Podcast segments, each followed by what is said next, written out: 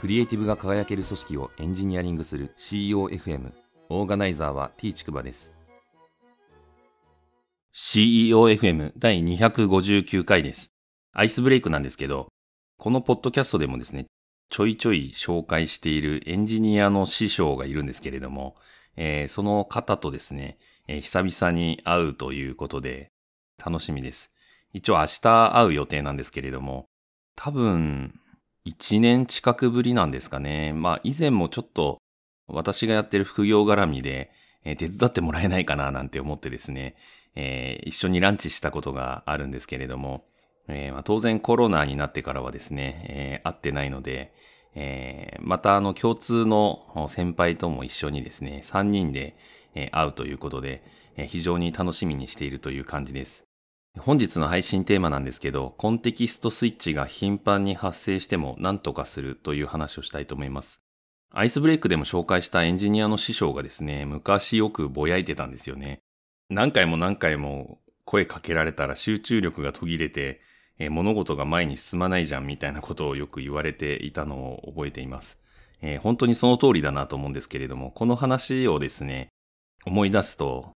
想起される話があってですね、えリーンソフトウェア開発というもので宣言されている7つの原則という話があります。で、その7つをちょっと紹介するんですけれども、一つはですね、無駄をなくすということで、えこの無駄をなくすっていろんなものがあるんですけれども、その中にタスク切り替えの無駄っていうのも定義されていて、まさにですね、今日の配信テーマのコンテキストスイッチが頻繁に発生するっていう状態じゃないかなと思っていて、まあ、まさにこの無駄をなくすという文脈で、今日の話があるんじゃないかなというふうに思います。え2番目がですね、品質を作り込むというふうに言われています。まあ、これはあの、エンジニアだったらよくわかると思うんですけれども、テストコード書いて品質担保したり、またリファクタリングするとかっていうことですね。え3つ目が知識を作り出すという感じです。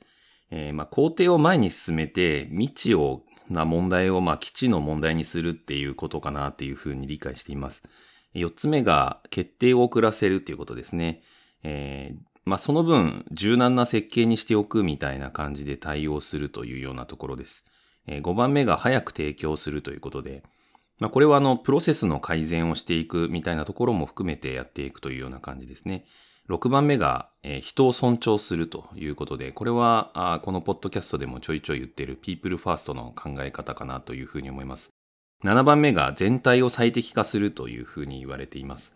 えー、まあ部分最適化するとですね、まあ、全体の利益が損なわれるよっていうところで、この部分最適化のやりすぎに注意が必要だということで、アナウンスしているというような感じですね。えー、で、コンテキストスイッチがですね、無駄に発生しないような仕事の進め方っていうのが大切になると思うんですけれども、まあその理由としてはですね、えー、クリエイティブな仕事って、まあ一人で集中するお仕事なんですよね。えー、なので、フロー状態っていう、まあいわゆるのめり込んでいるような状態を意図的に作るっていうのが、あ作業効率を圧倒的に高める方法かなというふうに思います。で、このフロー状態になるにはですね、かなり時間がかかるんですよね。まあ、最初から急激にのめり込めるわけではなくて、そののめり込んだ状態になるっていうところまで行き着くのに、まあ一定の時間がかかるというような感じです。なので、この合間にですね、えー、割り込み作業が入っていくと、いつまで経ってもこのフロー状態になれずに、まあ、結果的に効率が悪くなるというようなところがあります。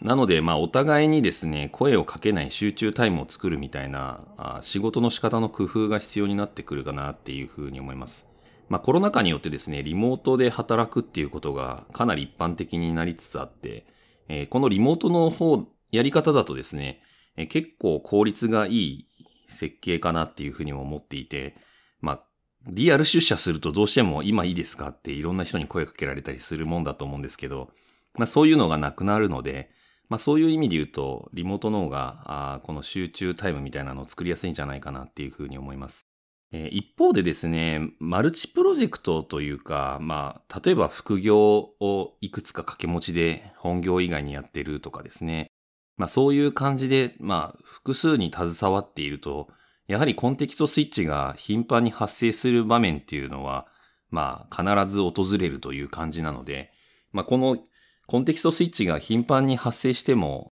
なんとか切り抜ける工夫みたいなものを3つお話しするんですけれども、一つはですね、優先順位の高いものからできるだけバッチ処理するっていうのがあるかなと思います。えー、私はですね、だいたい2時間ぐらいマックスの作業目安のタスクをですね、まあ一つのものとして捉えて、で、それをまあ3つぐらい並べると6時間ぐらいで、まあ大体丸1日ぐらいという感じなので、まあこの2時間と6時間みたいなところを目安にしてですね、えー、塊にして、えー、処理をするというような感じですね。で、優先順位の高いものから並べて、えー、優先順位が高いものから処理をしていくというのようなことをですね、気をつけてやっています。二つ目なんですけど、やらないとか後回しにしてタスク量そのものを抑えるっていうのがあるかなと思います。えー、先ほどのですね、優先順位の高いものからできるだけバッチ処理するっていうのって、えー、ともすればですね、緊急度の高いものを処理しがちになるんですよね。でも、緊急度はあまり高くないけど、優先順位が高いものっていうのが、実はすごく価値が高いので、えー、その優先順位が高い、かつ緊急度が低いものをやれるためにもですね、えー、ある程度タスク量を抑えないといけないっていう側面は、まあ、どうしてもあるかなっていうふうに思います。そもそもマルチプロジェクトでやってるとタスク量が